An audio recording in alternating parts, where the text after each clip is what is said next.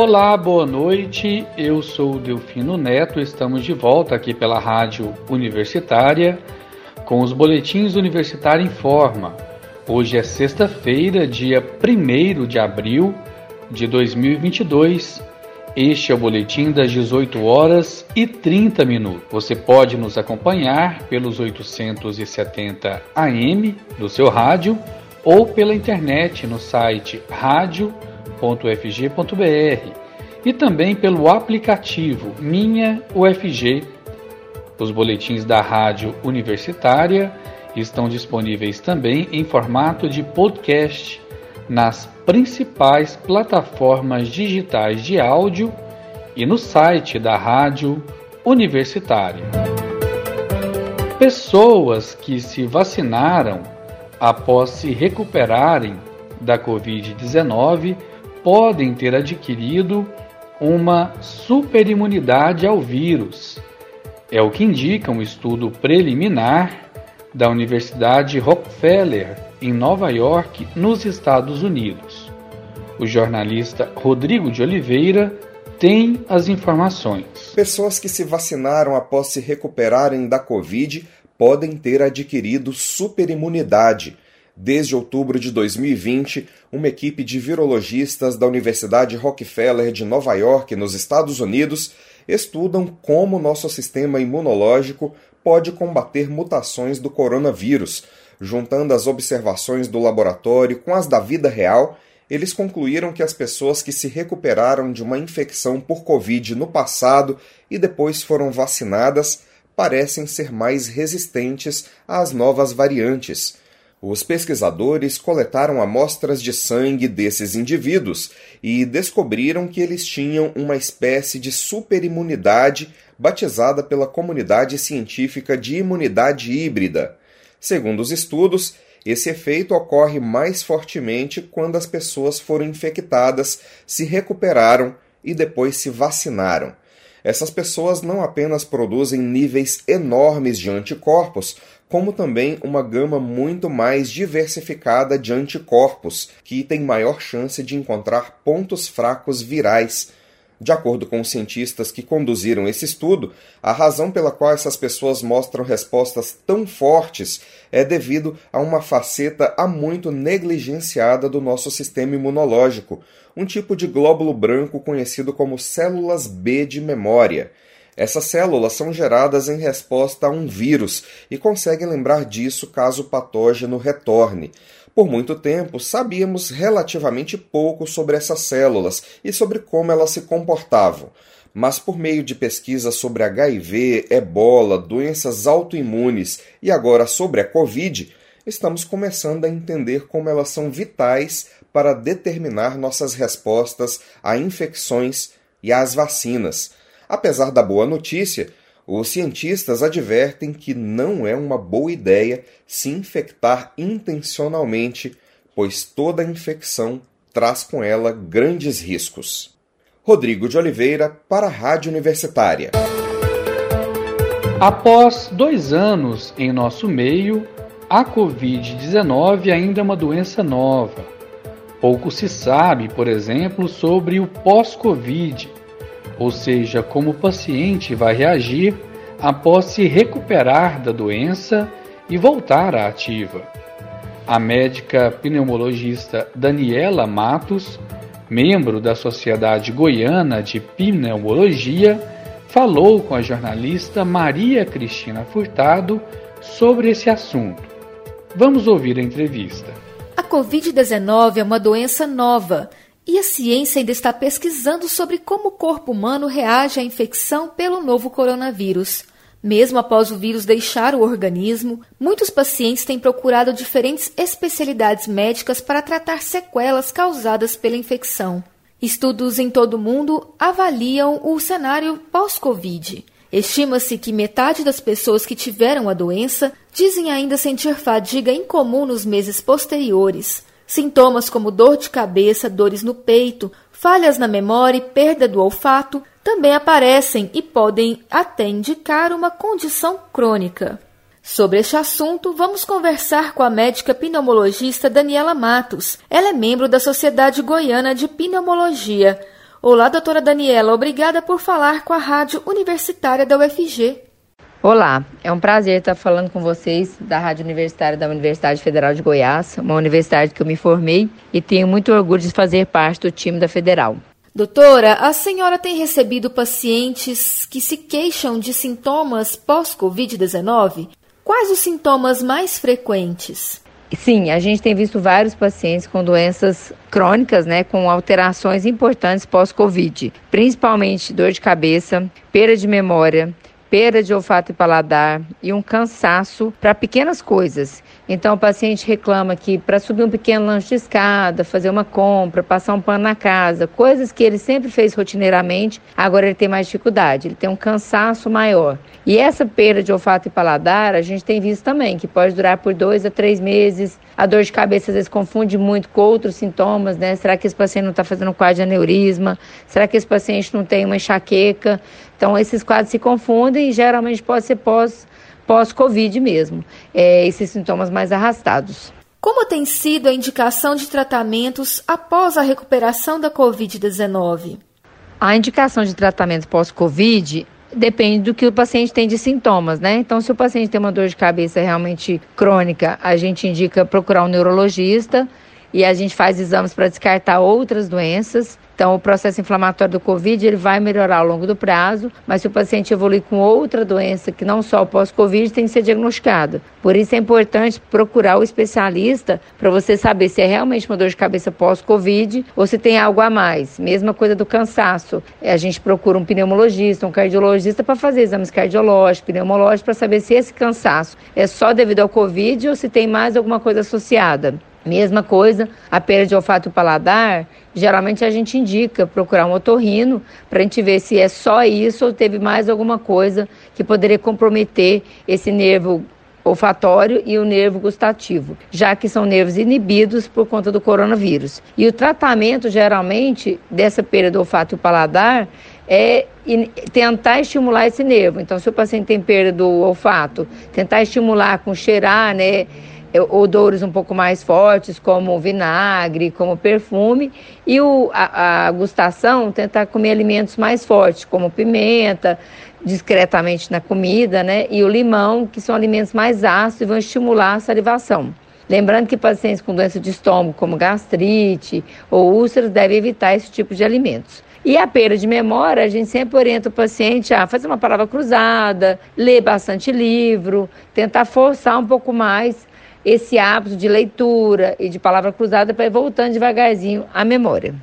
Há relatos de pessoas que precisaram fazer fisioterapia para os pulmões. Somente pessoas que tiveram sintomas graves precisam de tratamento ou pessoas com sintomas leves também apresentam sequelas. A fisioterapia respiratória está indicada para qualquer paciente com Covid. Eu sempre gosto de passar fisioterapia e o paciente pode usar o respirão, que é um aparelho das bolinhas que ajuda também a melhorar essa mecânica pulmonar, então qualquer paciente com Covid pode fazer fisioterapia. É lógico que um paciente que tem um Covid mais grave, ele vai precisar de um profissional, um fisioterapeuta para ajudá-lo nas mecânicas, para melhorar essa mecânica respiratória. Então, se o paciente tiver um fisioterapeuta, é muito bom para melhorar mais rápido, mas um paciente que tem um sintoma mais leve, às vezes não precisa do profissional. Aí ele pode usar balão para encher o ar, para melhorar essa musculatura, fazer exercícios respiratórios e fazer exercícios físicos. Eu também gosto muito que o paciente use alongamento, como um pilates, uma yoga, para melhorar também essa mecânica respiratória. É recomendável fazer um check-up caso a pessoa passe pela doença? O check-up é sempre importante quando o paciente tem sintomas crônicos. Então, por exemplo, um paciente com dor de cabeça, como eu havia falado, deve procurar um neurologista. Um paciente com queixa de falta de ar, é, ele, é bom procurar um cardiologista e um pneumologista. Um paciente que desenvolve, às vezes, a perda de memória, também um neurologista. Então, o check-up é meio direcionado. A gente não sai fazendo exame de tudo do organismo, mas a gente, faz, sabe, a gente sai fazendo exames daquilo que o paciente relata mais. Então, esse check-up pode ser mais direcionado, né? Se o paciente tem perda de olfato e paladar, um otorrino, e assim os, subsequentemente. Então, a gente tem pacientes que às vezes ficaram com perda de cabelo, tem uma alopecia importante. A queda de cabelo tem sido relatada de forma importante pelos pacientes. E é bom também procurar um dermatologista. Doutor, existe tratamento preventivo comprovado contra a Covid-19? Então, não existe tratamento preventivo para Covid-19. Esses tratamentos que atualmente foi preconizado, como hidroxicloroquina, ivermectina, até mesmo a colchicina, estão todos em estudo. Os estudos são in vitro, os estudos são pequenos, então a gente fala que, por enquanto, os estudos não nos autorizam a entrar com essas medicações. Então a gente não tem essas drogas preventivas. Tem muita gente tomando vitamina D, é, não é bom porque hipervitaminose também faz mal, quer dizer, o excesso de vitamina também faz mal. Então procure sempre a ajuda de um médico para te ajudar. E o que realmente é importante na Covid-19, que a gente viu que faz a diferença, é distanciamento social, lavagem de mãos com sabonete de preferência, bem lavadas as mãos.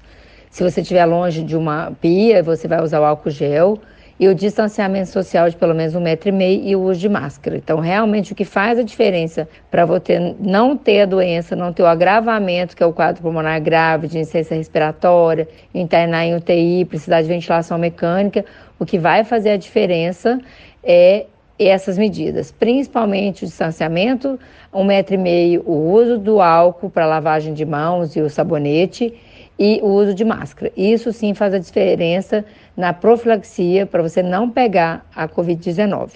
Nós conversamos com a médica pneumologista Daniela Matos. Ela é membro da Sociedade Goiana de Pneumologia. Doutora, muito obrigada pela sua entrevista e até a próxima.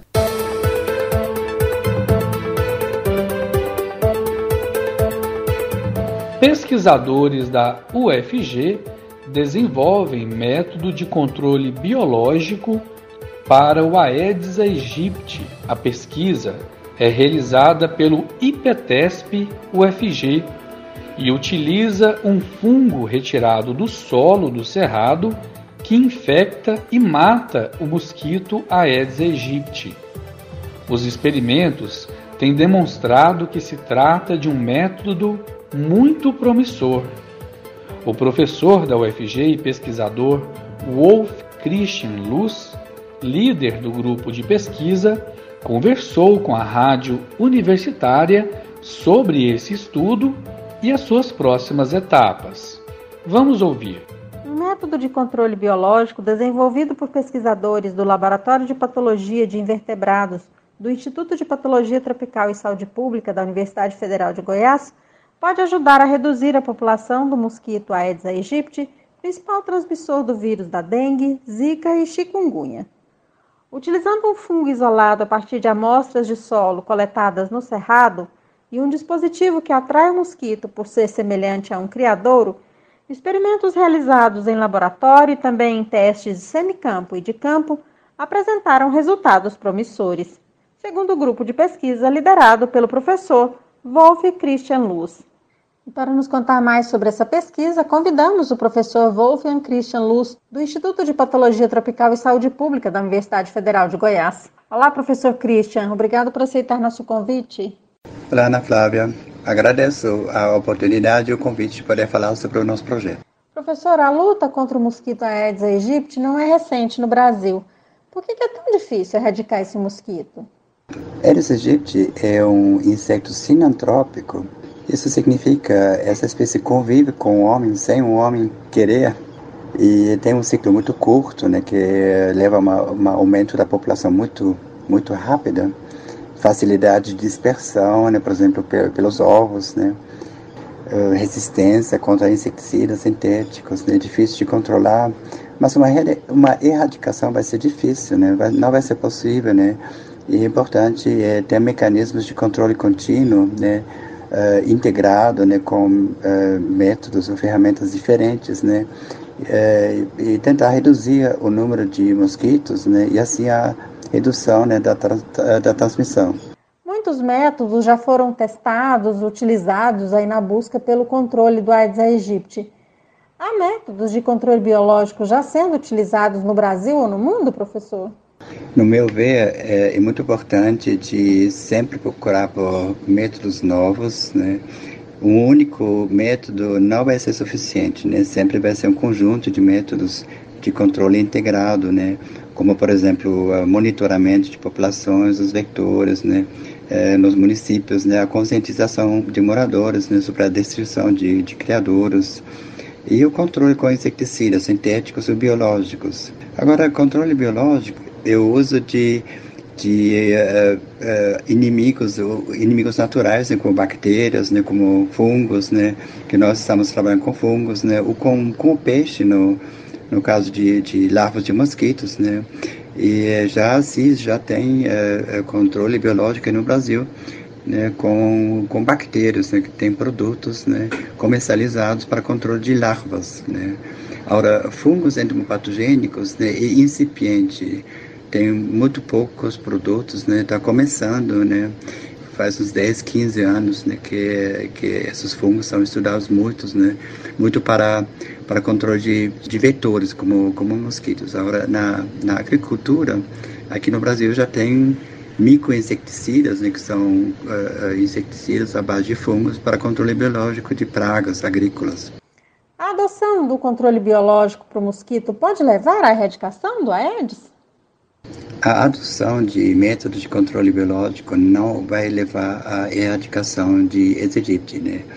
É, erradicação é, é, difícil, né? Que talvez não precisa é importante é reduzir o número dos vetores com medidas é, integradas né, é, de, de controle e, e, interromper a transmissão é, dessas viroses. Quais as vantagens, né, as especificidades aí desse método de controle biológico do Aedes aegypti em desenvolvimento na UFG, professor?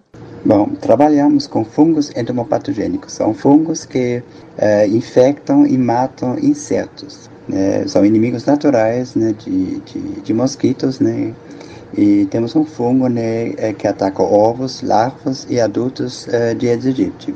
Uh, desenvolvemos um dispositivo né, que simula um criador, um lo local de descanso, né, onde o mosquito vai, né, que está sendo atraído. E temos uma formulação à base de um fungo, uh, desse fungo né, que encontramos aqui em Goiás. Então, os, os mosquitos, eles são os adultos que entram nesses dispositivos, eles, é, eles se contaminam, se infectam com fungo e depois podem sair e depois é, adoecem e morrem é, dentro de poucos dias. No momento temos um protótipo do dispositivo, né? ainda não tem um produto, e já fizemos teste de campo, né? já avaliamos é, no, no, no, município aqui perto de Goiânia e mostramos o potencial desse, desse dispositivo com essa formulação. Vantagem é, é um controle sustentável, não tem risco para o meio ambiente, não tem risco para o homem, e pela ação complexa desses fungos nos mosquitos, não tem risco de resistência, né, comparável com, com inseticidas sintéticos. Né. E esse dispositivo é, vai ser barato, né, não, é, não é caro. Este fungo que, que vocês estudam aí na pesquisa, ele pode ser nocivo aos seres humanos e ao meio ambiente de alguma forma, professor? A princípio, não tem risco para o homem. Essa aplicação ela vai ser focal, né? o fungo vai ser restrito dentro do dispositivo, não tem pulverização né, de áreas domiciliares ou peridomiciliares, não tem exposição do homem com, com esse fungo. E esse fungo é específico para, para insetos né, e outros artrópodes e não tem risco para, para o homem. Esse método para controle do Aedes aegypti em desenvolvimento na UFG ainda vai precisar passar por muitas etapas? No momento temos um protótipo, não tem produto, né? temos um processo de registro de patente e trabalhamos com a otimização desse protótipo e, e questões como efeito residual né, da, da, formulação, né, eficiência de formulações, também formulações novas, né, e monitoramento do efeito né, em, em condições reais, né, é, estudando uh, o declínio da população de, de mosquitos após a aplicação. O que falta, professor, para a pesquisa ir adiante? Para desenvolver um, um produto comercializado a partir do protótipo, vamos precisar de parceria, de investimentos com empresas e não sabemos ainda como vai ser o uso, né, se vai ser público ou particular. Então, professor Christian, os estudos seguem na UFG? Sim, Ana Flávia.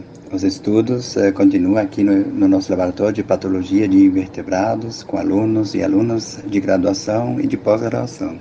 Professor Wolf Christian Luz, professor do Instituto de Patologia Tropical e Saúde Pública da Universidade Federal de Goiás, muito obrigada por sua entrevista. Parabéns pelo trabalho que estão desenvolvendo e sucesso. Bom, agradeço o convite e agradeço pela oportunidade de falar do nosso projeto.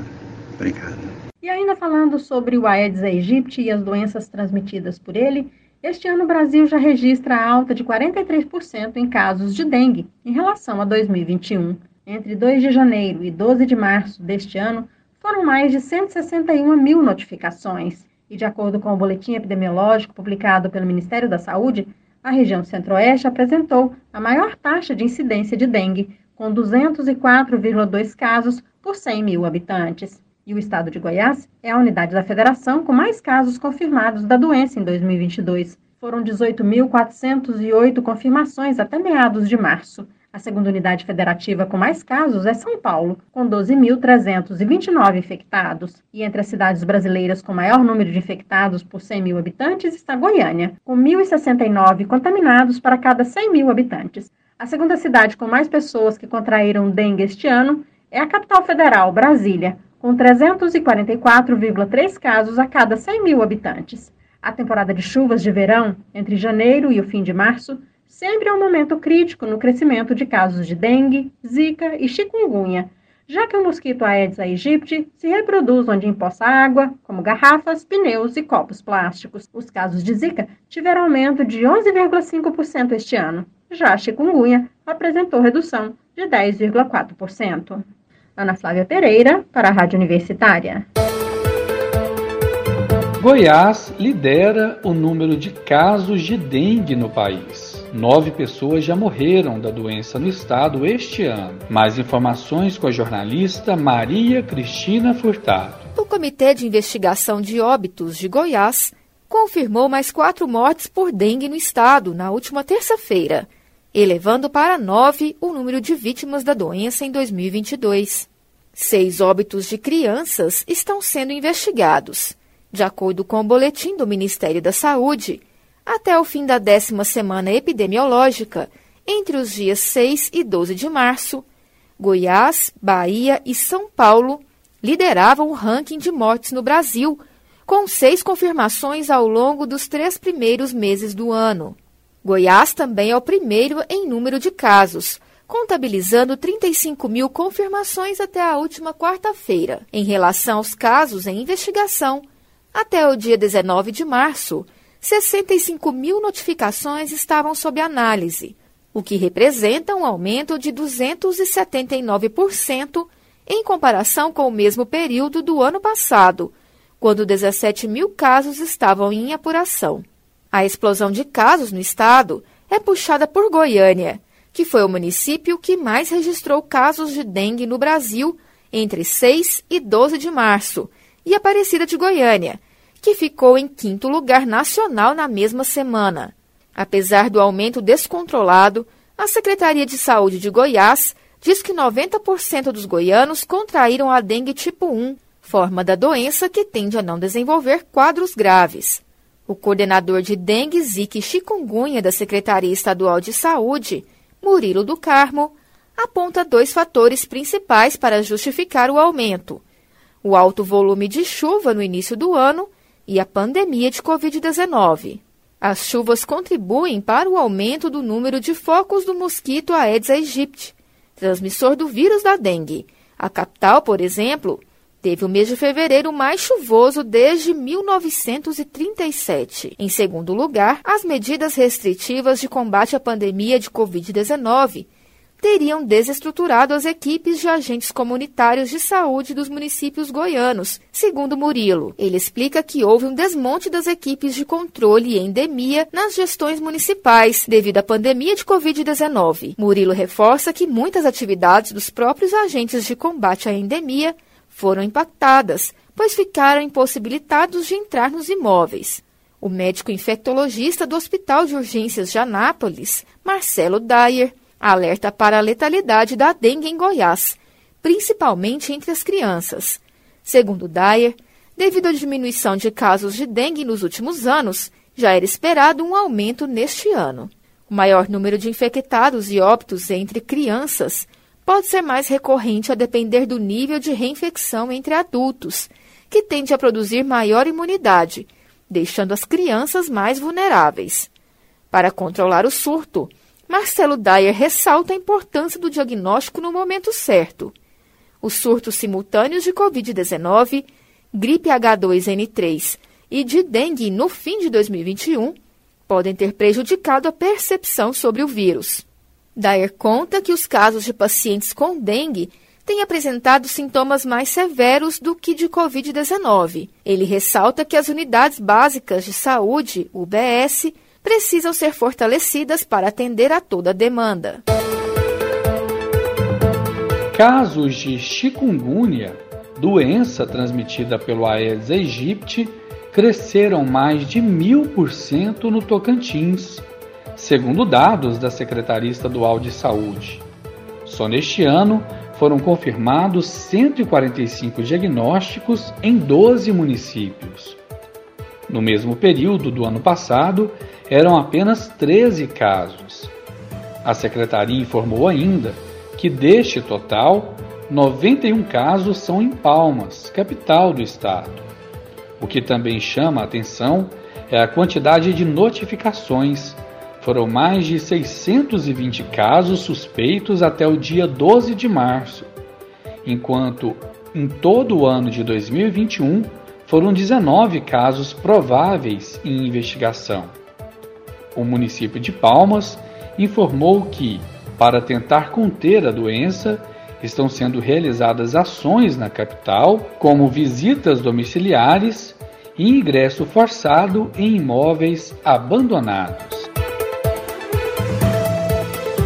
E uma vacina contra a dengue, desenvolvida pelo Instituto Butantan, gerou anticorpos em 90% dos participantes, diz um estudo. A vacina da dengue desenvolvida pelo Instituto Butantan de São Paulo, em parceria com o Instituto Nacional de Alergia e Doenças Infecciosas dos Estados Unidos, induziu a geração de anticorpos em mais de 90% dos voluntários que não haviam tido contato prévio com a doença. Os dados são referentes à fase 1 dos testes clínicos e foram recém-publicados na revista científica Human Vaccines and Immunotherapeutics.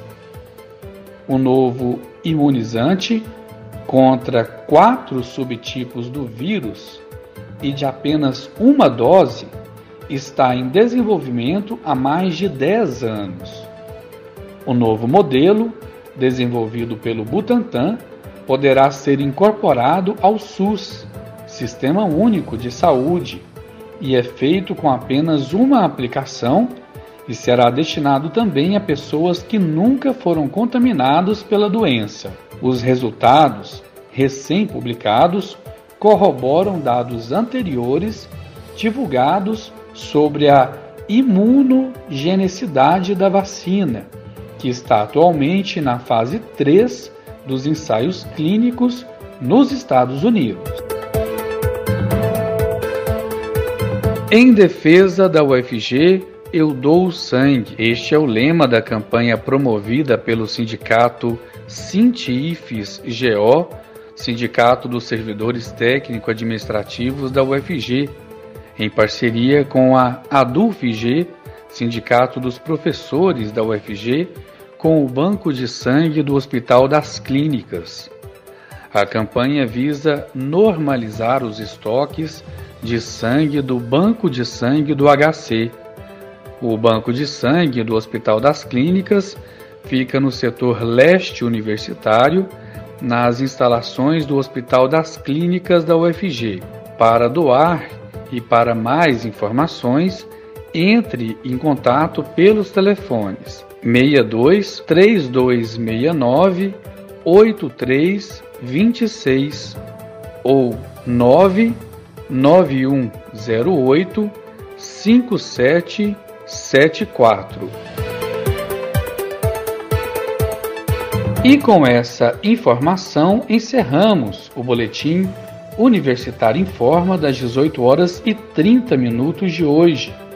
Continue acompanhando a nossa programação pelo rádio nos 870 AM, pela internet no site radio.fg.br ou pelo aplicativo Minha UFG.